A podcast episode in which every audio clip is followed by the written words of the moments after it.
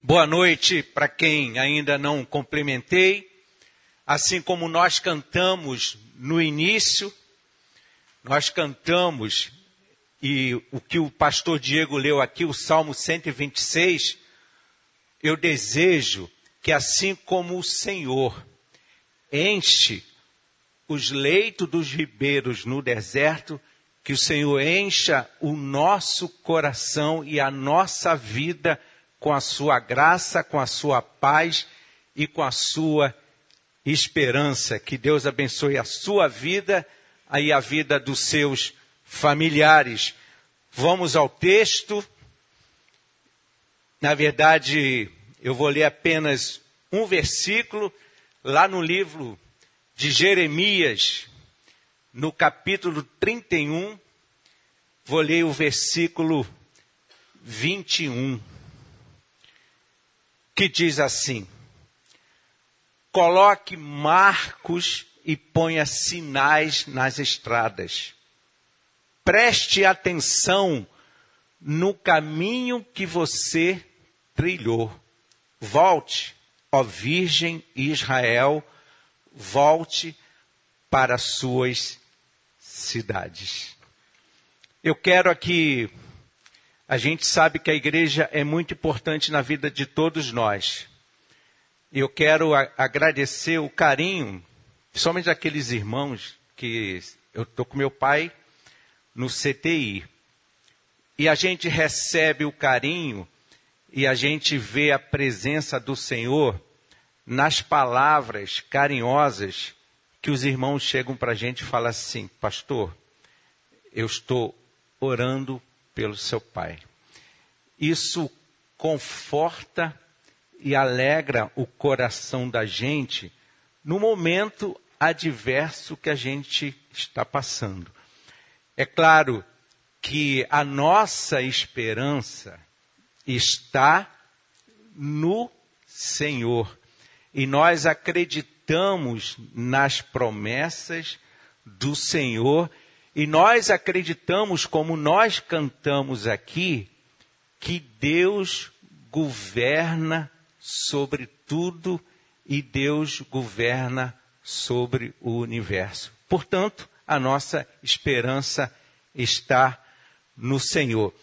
E é por conta disso que a nossa esperança está no Senhor. Eu pensei nesse versículo aqui. Coloque marcos e ponha sinais nas estradas, preste atenção ao caminho que você trilhou, volte, ó Virgem Israel, volte para as suas cidades. É claro que é um versículo apenas de um livro que contém 52 capítulos. Para quem já leu, para quem ainda não leu o livro de Jeremias, vale a pena ver, vale a pena ler e reler o livro de Jeremias. É um livro bastante forte, tem palavras duras, tem palavras de advertências, mas também tem palavras de esperança. E aqui nesse versículo, é claro que a gente precisa entender um pouquinho o contexto. A gente sabe que o povo de Israel, e especificamente aqui o povo de Judá, ele foi levado, houve a queda de Jerusalém e ele foi levado cativo para a Babilônia. Nesse, mais ou menos nesse período em que o livro em que o profeta Jeremias profetizava, haviam três grandes nações: o Egito, a Assíria e a Babilônia. Cada um a seu tempo dominou aquela, aquela região, que era uma região muito importante. A Palestina é um estreito entre o mar Mediterrâneo e o deserto. E naquela época era uma rota muito importante para as transações comerciais e políticas militares. Por isso, a atenção toda voltada para ali e o domínio. Israel tinha sido subjugada pela Assíria e o reino do sul, Judá, caiu, Jerusalém caiu e, Jeru, e, e, e Judá foi levado cativo quando Nabucodonosor, quando a Babilônia assumiu o poder daquela região, Nabucodonosor veio com um grande exército, cercou Jerusalém, entrou na cidade, prendeu muita gente e levou todos que prenderam para o cativeiro. A deportação desses exilados foram vários exilados, e dentre esses exilados estavam as principais lideranças dos vários setores da sociedade. Poucas, poucos ficaram em Jerusalém. É nesse contexto que Jeremias ele vai profetizar ao povo e ele sempre relata, relata, retrata como que o povo vai se distanciando dos caminhos do Senhor e ele vai falando e ele vai alertando. Então, tudo isso, a queda, o cerco, a deportação, tudo isso foi profetizado, alertado por Jeremias. Mas também há no livro de Jeremias, como eu disse no início, palavras de esperança, promessa de que Deus traria seu povo de volta. Essa promessa e esperança estavam na lembrança do que Deus fizera por eles no, no, no êxodo, lá no deserto. Se a gente pegar o livro de Jeremias, eu vou fazer aqui um recorte, a gente vai ver como que Jeremias vai recordando isso. Deus e o povo eram como noivo e noiva, como, como marido e mulher. Deus dizia ao povo, são palavras de Jeremias, eu me lembro em teu favor do amor de tua juventude, do carinho de teu tempo de noivado, quando me seguias pelo deserto por uma terra não cultivada. Está lá no capítulo 2, versículo 2. Mas a esposa, aqui Israel, largou o marido, foi atrás de outros, de outros deuses. Jeremias cita isso em várias passagens, e se prostituiu no tempo do noivado, que foi o tempo do êxodo, Deus teve um cuidado especial, defendia todo o seu povo, conduzia pelo deserto, nunca faltou nada a esse povo. Ele nunca fez do seu povo escravo e levou para uma terra que eles se encontravam. E eles abandonaram e eles se tornaram escravos, vassalos de vários outros povos. Por isso, essa advertência do profeta: coloque marcos e ponha sinais nas estradas. Preste atenção no caminho que você trilhou. Volte, ó Virgem Israel, volte para a sua cidade. Ponha coloque ou ponha marcos. A palavra marcos, ela pode ser entendida ou pode ser significada como fronteira, né? como demarcação. Ponha marco, faça uma demarcação, bota um limite. Mas também pode ser entendido como um acontecimento ou um evento importante. Isso a gente vai ver se a gente fizer uma incursão pelo Antigo Testamento.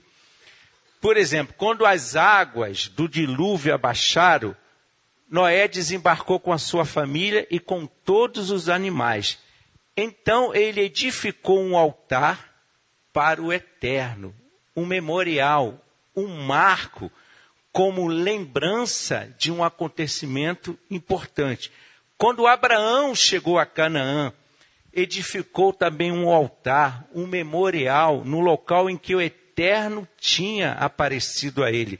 Quando ele chegou a Betel, também construiu um altar. quando chegou em Hebron, ele edificou um altar para o Eterno, um marco, um memorial para lembrar desses acontecimentos. Quando Abraão levou Isaac, quando ele chega no local indicado por Deus, ele edifica um altar, um memorial. Quando Isaac sai da cidade de Gerar e vai para Berseba, ele constrói um altar. Quando Jacó estava a caminho de Arã, ele procurou um lugar para passar a noite. Todos lembram dessa passagem. Ele sonhou levantou-se, pegou a pedra que havia usado como travesseiro e fez um memorial, um marco. Quando Labão e Jacó fizeram uma aliança, eles pegaram pedras e fizeram um monumento como forma de estabelecer um acordo, um marco divisório, a fim de não ultrapassarem os limites de cada um durante a guerra contra os Amalequitas, o Senhor disse para Moisés, para escrever um, uma, escrever um relato sobre a batalha, Moisés edificou um altar e chamou aquele memorial, aquele marco, como o Eterno ou o Senhor é a nossa bandeira. Então, isso são marcos deixados como acontecimentos importantes para que as pessoas jamais esquecessem. Por isso, a advertência de Jeremias, quando ele fala, põe, coloque marcos e ponha sinais nas estradas. Preste atenção no caminho que você trilhou. Volte, ó Virgem, volte, Israel, volte para as suas cidade. É claro que esses marcos, esses memoriais, essas lembranças que os, digamos, os nossos, que os antepassados, que os patriarcas deixaram, eles apontavam não para apenas um passado, não para apenas aquilo que significava naquele momento, mas apontavam para o futuro. Na verdade, tudo isso apontava para alguém que é maior que Abraão, maior que Isaac, maior que Jacó e maior que Moisés. O próprio Jeremias diz isso lá no capítulo 30, no versículo 21. Seu líder será um dentre eles, seu governante virá no meio deles. Por isso que, Jeremias quando faz essa advertência, é uma advertência e uma convocação para que o povo reveja a sua trajetória, uma trajetória de distanciamento do Senhor e a lembrar como que o Senhor se relacionava com eles. E claro, retornar para o cuidado, a proteção e a ternura do Senhor. No versículo 22 do capítulo que nós lemos, diz lá, numa outra tradução, a saída é o caminho de volta. E aí, se a gente pegar essa frase do versículo 22 do capítulo 31, a saída é o caminho de volta, a gente lembra da parábola do filho mais novo. Não foi? o filho mais novo, quando saiu da casa do pai e gastou de forma desenfreada tudo aquilo que recebeu do pai, ele lembrou do que ele tinha na casa do pai e ele voltou. A saída é o caminho de volta. E como que ele foi recebido foi recebido de braços abertos, um braço acolhedor, houve festa, porque o pai falou: Esse meu filho estava perdido e retornou. Esse meu filho havia saído e voltou para casa do pai. A saída é o caminho de volta já alertava Jeremias. E Jeremias continua: o Eterno vai criar uma coisa nova nesta terra. Israel, a mulher transformada, abraçará o Deus que transforma. Assim como aconteceu, isso acontece com a gente. Nós fomos transformados e aquele que nos transforma, nós vamos nos abraçar. A mulher transformada abraçará o Deus que transforma. Jeremias, como profeta, ele, apesar das duras palavras, ele tem palavras doces, palavras de esperança. Jeremias, na verdade, nos revela o rosto amigo, amigável de Deus confirmado em Jesus Cristo. Portanto, Jeremias não tinha palavras só de advertência, palavras duras, mas palavras de esperança. E esperança não é apenas uma palavra. A esperança, ela pode ser entendida também como um sentimento. É um sentimento, em alguns momentos, que nos impele a olhar para o futuro como portador de condições melhores. Quem nunca sentiu essa esperança, olhar o sentimento que nos impele a olhar para o futuro como portador de condições melhores que as contingências atuais. Muitos talvez estejam com esse sentimento de esperança, olhando para o futuro como portador de condições melhores que as contingências atuais. Mas é apenas um sentimento. Importante, importante, mas é apenas um sentimento.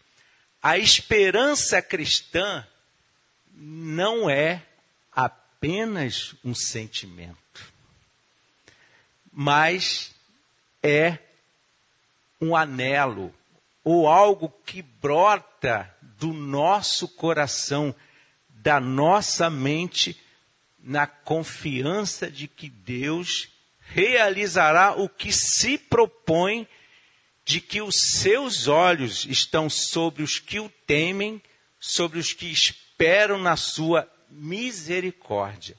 A palavra esperança, principalmente no hebraico, não traz a ideia de sentimento. Isso é uma, isso é uma expressão muito nossa, né? No hebraico, a palavra esperança significa esticar-se em direção ao ou alguma coisa, nesse caso, ao Senhor. Então, esperar é esticar-se na ânsia de alcançar aquilo que se espera. Esticar em direção ao Senhor.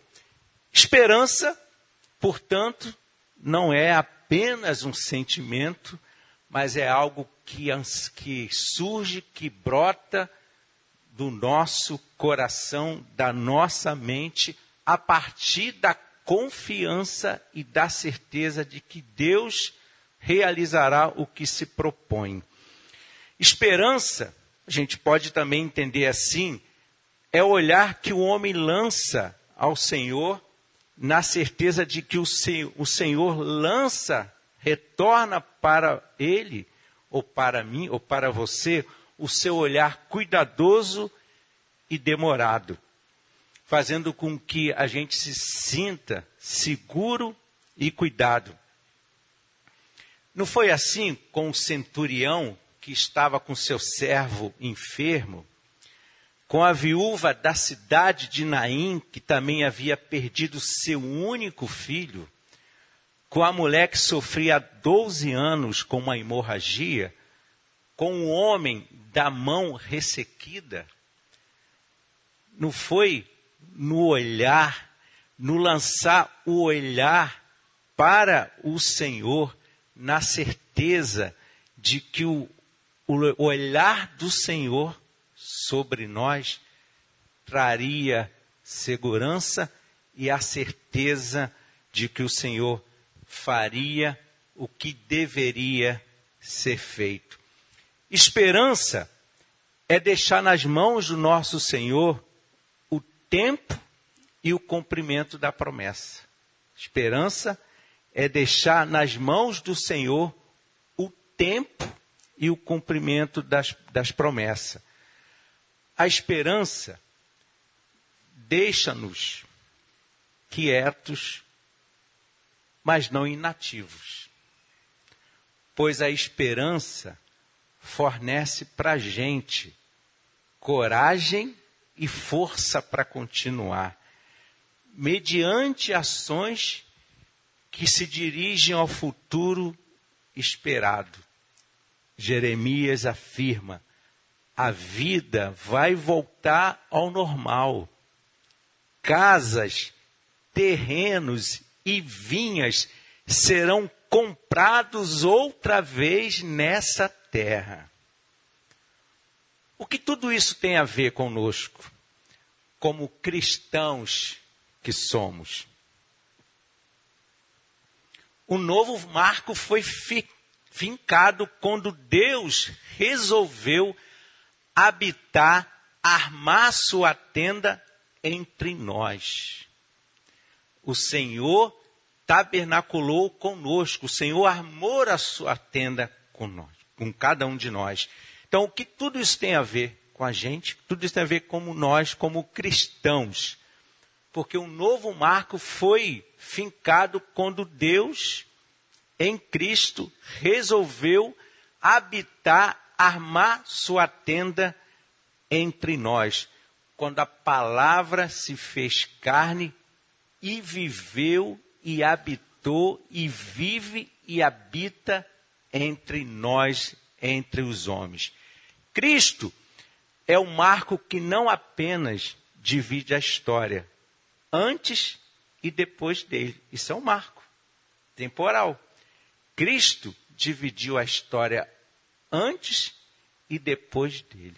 Mas Cristo é um marco atemporal, pois ele estabelece uma nova maneira de viver, de pensar, de agir.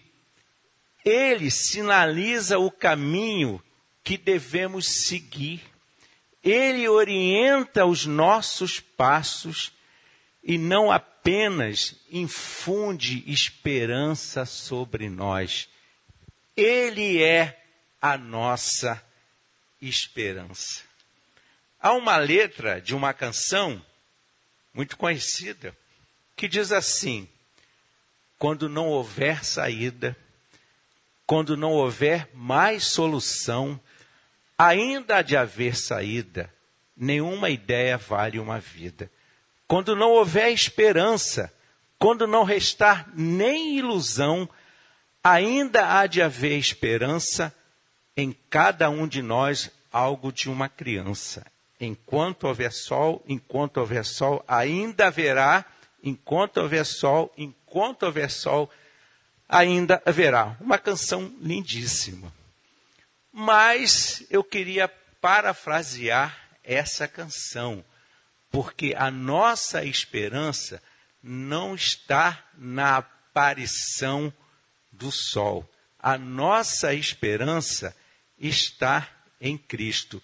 Então, eu queria parafrasear essa canção e dizer: quando não houver saída, quando não houver mais solução, quando não restar nem ilusão, ainda há de haver saída, ainda há de haver esperança, porque a sós ninguém está sozinho, Jesus caminha comigo e com você. Jesus Cristo é a nossa esperança. Por que Jesus Cristo é a nossa esperança? Porque os olhos sempre atentos do Senhor permanecem em nós. Os teus ouvidos tão sensíveis ouvem nosso clamor. Podemos até chorar, mas a alegria vem de manhã. Tudo pode passar, mudar, mas a tua palavra, a palavra do Senhor, se cumprirá. Poderemos enfrentar o que for, sabemos quem luta por nós. Nossa esperança está nas mãos do grande eu sou. Nossos olhos verão o impossível acontecer.